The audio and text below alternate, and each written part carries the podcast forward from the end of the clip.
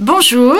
Dans le cadre de nos émissions concernant les abus en psychiatrie, nous avons le plaisir d'accueillir aujourd'hui une maman qui fait face, comme beaucoup d'autres parents, à un problème de drogue avec son enfant adolescent.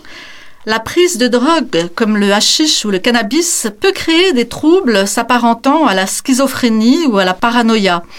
Certains adolescents ont des troubles du comportement suite à la prise de drogue. Bonjour madame. Bonjour madame.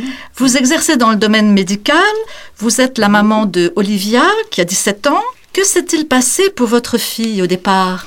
Alors tout au départ, ma fille a commencé le cannabis euh, tout simplement au lycée, euh, au niveau festif, avec des copines. Je m'en suis pas rendu compte tout de suite, jusqu'au jour où elle a fait un, ce qu'on appelle euh, dans le jargon psychiatrique un délire paranoïaque, qui était assez grave. Et à la suite de ça, je l'ai emmenée voir sa première psychiatre. Et alors, que s'est-il passé avec cette psychiatre? Alors en 10 minutes, un quart d'heure, euh, elle a diagnostiqué ma fille euh, dépressive et euh, fortement angoissée. Donc on est ressorti un quart d'heure plus tard avec une ordonnance de neuroleptique et d'antidépresseurs. Et vous lui aviez pourtant dit qu'elle avait pris du cannabis? Je lui ai dit qu'elle avait pris du cannabis, en effet, mais elle me disait non. Elle disait juste que ma fille n'était pas bien et qu'il fallait la soigner pour sa dépression, parce qu'elle avait des hallucinations auditives et visuelles, et pour elle, le cannabis n'avait rien à voir. Pourtant, il est bien connu que la prise de drogue, comme le cannabis, peut créer des troubles du comportement, euh, notamment chez des jeunes. Oui, je sais.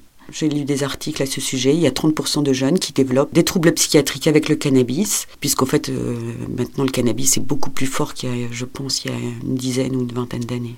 Est-ce que vous avez vu d'autres psychiatres par la suite? Oui, ça a été l'enchaînement. Ma fille est partie en hôpital psychiatrique, d'abord en pédiatrie, puis après en adulte, puis euh, elle a fait une cure de désintoxication dans une clinique euh, parisienne qui n'a pas marché. À chaque fois, il y avait des nouveaux traitements de neuroleptiques, il y avait des nouveaux diagnostics de simple dépressive. Ma fille est passée à schizophrène affective. Donc ça s'est empiré en fait Tout à fait.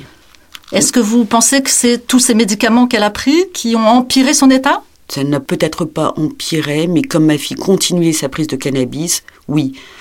Est-ce que le psychiatre a fait la relation entre la prise de cannabis et ce trouble du comportement? Il disait que ma fille était d'abord schizophrène et qu'il fallait qu'elle prenne du cannabis pour calmer uniquement ses angoisses.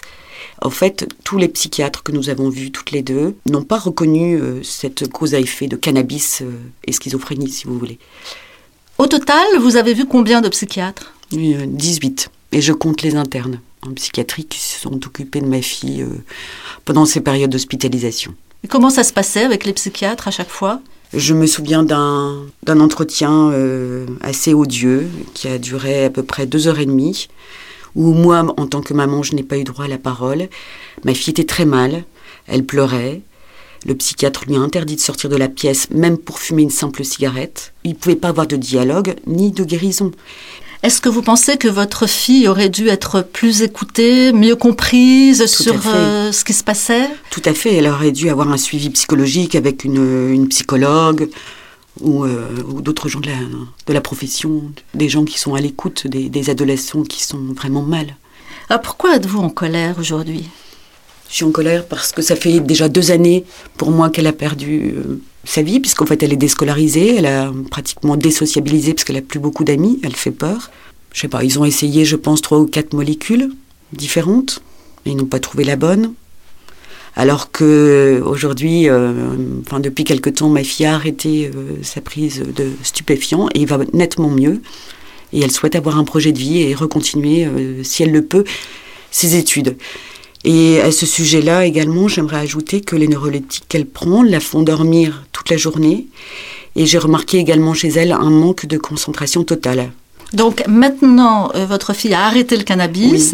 Donc en fait, vous aviez raison.